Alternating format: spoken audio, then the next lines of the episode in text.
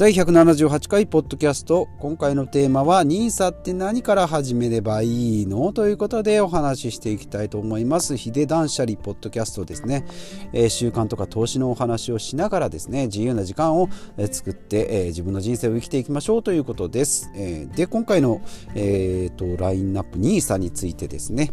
えー、いろいろやっていきましょう。ということで、まあ、5段階、えー、5回構成にしております、まあ、NISA その前にっていうことと、まあ、2番番目に NISA ってどうやってやるの？で今回ですね NISA って何から始めればいいの？でその後ですね NISA って何買えばいいの？とかですね iDeCo とかふるさと納税のお話をしていきたいなと思います。で今回ですね NISA って何から始めればいいの？ということですね NISA 毎回言っております少額投資非課税制度というですね漢字ゴリゴリの制度でございます。でカタカナにはしてみたものでですね NISA って名前は知ってるよとかなんかポスターで見たことあるよとかって、えー、言われる方も、えー、少なくないですし私の周りにもですね NISA 始めたいんだけどって言って質問する、えー、教えてっていう人がですねちらほらあります。スマホ格安 SIM にしたいっていう人と同じぐらい、まあ、ちょっと少ないかな、えー、でもまあいますね、えー、っと NISA ってどうやってやるのっていうことで、えー、今回お話ししていきたいなと思います。まあズバリですねもう口座開設ですね。もうこう NISA するには口座開設が必要ですよということで、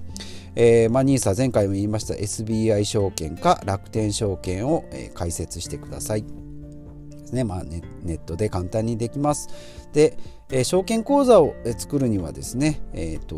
銀行口座が必要になります。今手持ちの銀行口座ではなくですね、まあ、ネット銀行ということですね、住信 SBI ネット銀行を作ればですね、SBI 証券に、えー、そのままお金が流せる。で、楽天証券を作りたいのであればですね、楽天銀行ですね。まあ、私はもともと SBI えーと、住信 SBI ネット銀行を作ってそこからですね SBI 証券っていうのを作って NISA 口座最初は NISA ですね、えー、今は積立 NISA に変わってますけれども。で、えーと、その後ですね、えー、去年今年か楽天経済系に移行しようとだいぶ遅咲きだったんですけども楽天経済系に移行としてですね楽天カード楽天銀行楽天証券この3つの神器と言われるですねカード制度を利用してですねカードを手に入れました楽天銀行を作って楽天証券で、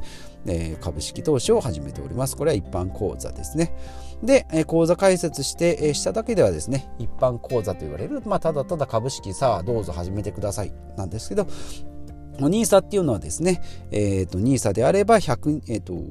まあ、儲かったお金ですね、えーと、1万円で買った、えーと株が1万2000円になりました。2000円儲かりましたって言ってもですね2000円そこからはい税金ですって言って20%ぐらいですね取られるんですけれども NISA の口座を開設すれば、えー、税金は、取られません。非課税ということですね。でその代わりですね口座はこれですよっていうのは設定しておかないといけないですし NISA であれば年間120万円、えー、積立 NISA であれば、年間40万円っていう金額までしかダメですよということですね。で NISA の場合は120万円で5年間最大5年間ですね。積立 NISA の場合は40万円で年、えー、と最大20年間ということですね、まあ、金額にすると NISA の方が600万円積立 NISA は800万円というと5年で600万円の方がいいんじゃないのって思うかもしれないんですけども、まあ、これは人それぞれですね。で私がおすすめするのは積立 NISA の方で、まあ、長期で投資できるのがいいですよっていうことですね、まあ、長期投資これからお話ししていきますけどども、まあ、15年以上やっていくとですね、えー、積み立て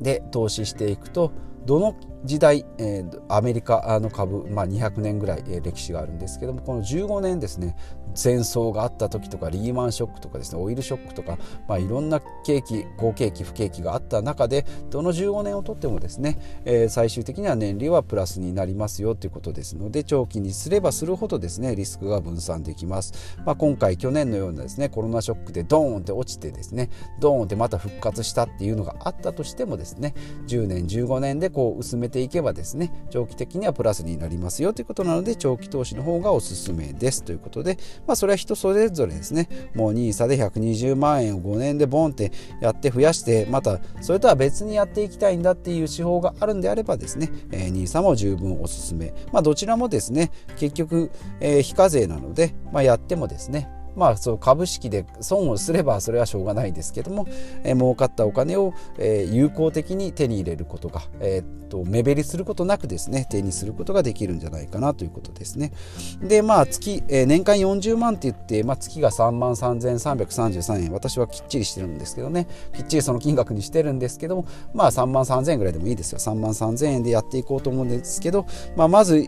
1万円とかからでもいいかなって言われる方はですね1万円からでもいいと思います。まあドルコスト平均法って言ってですね毎月定額一定額買うっていうのが一番リスク分散できる。まあ例えばガソリン私車乗ってますけどねガソリンであれば2週間に1回20リットル入れるとかですね。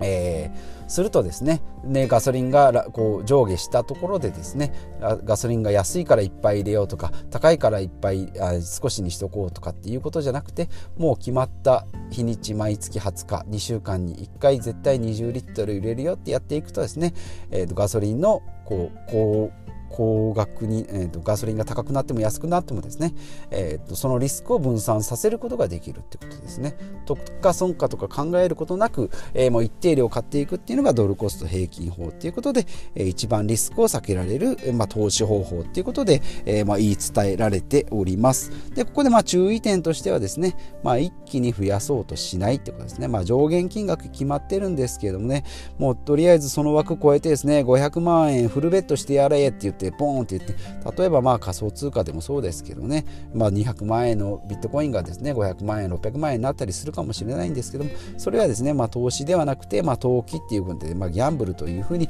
まあ言われております、まあ、投資っていうのはですね、えまあ武器であるんですけども割と防具に近い、まあ、ほったらかしっていうのが一番ちょうどいいんじゃないかなということで思います。で、まあ、サラリーマンであれば勤め人であればですね給料がまあメインの収入、まあ、これが武器、えー、収入ということで、まあ、それ以外のですね。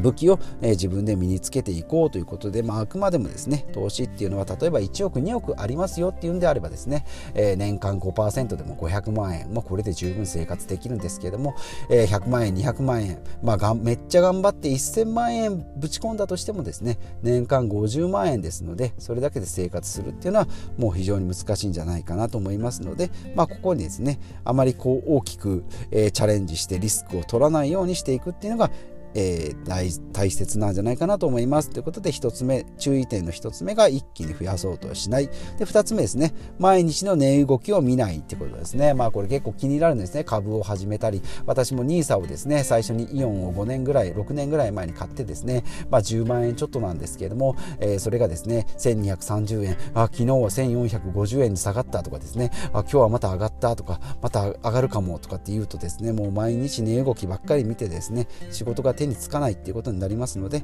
まあ、毎日の値動きは見ない。もちろんですね、まあ、見ることは必要なんですけど見てもですね、えー、このドルコスト平均法でですね買っていくんであれば15年は寝かせるっていうことであればですね、まあ、1ヶ月に12回、まあ、それでもやっぱりちょっと気になるんですね週1ぐらいには見えー、週1ぐらいでは見ちゃうかと思うんですけど、まあ、それぐらいでいいんじゃないかなということで、えー言い伝えておきます。まあこういう私もですね、どうしても1日 1, 1回とかで見ちゃいますんでね、えー、まあ、ちょっと注意しないといけないなということで、まあ自責の念もありながらですね、えこれをお伝えしていきたいと思います。毎日値動きを見ないですね。で、3つ目、えあくまでも予備的な攻撃力ということで先ほども言いましたですね、え自分の攻撃力、スキルっていうのはまた別のところで発揮しよう。ですので、まあ、力っていうのはですね、え、まあ騙されないとかですね失敗しないっていう知識は必要なんですけどこれでボロ儲けしてやろうっていうことは、えー、しないっていうことですね。えー、この3つ、えーと、しっかりですねこう肝にまあ肝にっていうか、まあ、私もそうなんですけどね、まあ、この気持ちをまあ、ベースに持ちながらやっていけばいいんじゃないかなと思います。で、まあ、プラスアルファでですね、自分で稼ぐ力を増やしていきましょう、見つけていきましょうということでですね、ブログとかですね、まあ、Twitter、Instagram とか、まあ、いろいろありますけど、まあ、ブログであればワードプレスみたいなですね、えっ、ー、と、その収益型の、まあ、ブログとかは今、物販とかネットえーと、ネットビジネスですね、まあ、こういうのもですねスキルとかノウハウ、えーと、と tips みたいなのも結構いっぱい出てますし本も載ってますし、えー、ネットでも出てきます。まあ、やっぱり本がいいですかね。えー、あであと不動産投資ですね。まあえーと、私のようにお金があんまりない方であれば築古だったり、まあ、都会だったらですね、まあ、ワンルームワンルームはちょっとなかなか詐欺の匂いがプンプンするんですけども、まあ、区分マンションとかっていう投資手法もありますし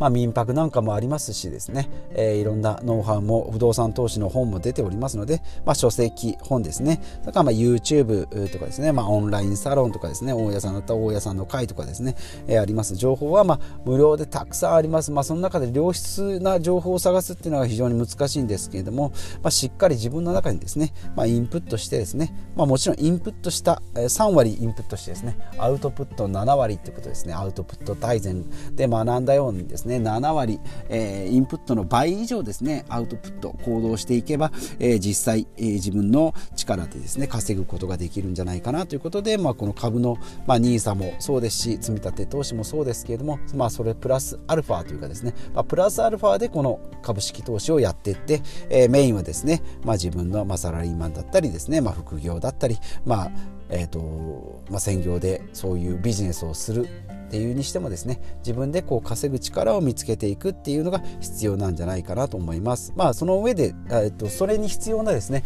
情報っていうのは、まあえー、しっかり身につけないといけないですしこの NISA に NISA とかですね株式投資に関しても自分でですね、えー、調べていろいろ、どうやって、えー、買ったらいいのかどの銘柄がいいのかですね、えーと、どれぐらい買えばいいのか今の資産がどうなのかっていうのもですね、え、しっかり自分で分析していきながら、え、自分のポートフォリオっていうのを作っていけばいいんじゃないかなということで、え、今回はですね、え、NISA って何から始めればいいのということでですね、まあ、講座講座解説してくださいよということでお話ししました、まあ、それプラスですね株式投資はあくまでも、ま、予備的な、えーとまあ、攻撃力というか、まあ、防御防御に近いような資産を運用するっていう、え武器になりますので、まあ、パワーはそんなにございませんけれどもとはいえやらないよりやった方がいいです。貯金しない方がいいです。貯金しないよりは、えー、違う違う貯金するよりは、えー、口座じゃえーと、積み立て投資の方がいいですよってことでちょっとしどろもどろになりましたがまあ積立 NISA ですね。ちょっと途中言ってなかったです。積立 NISA40 万円ですね。年間かけ20年で。例えば、えーと、5%の利率でしたよってなった場合ですね。ざっくりですけど700万円ぐらいですかね。あ800万円か。がだいたい1.5倍ぐらいになるので1200万円になりますよって。1.5倍になりますからね。20年で。で NISA で120万円かけ5年の場合は600万円投資して、えー、810万円。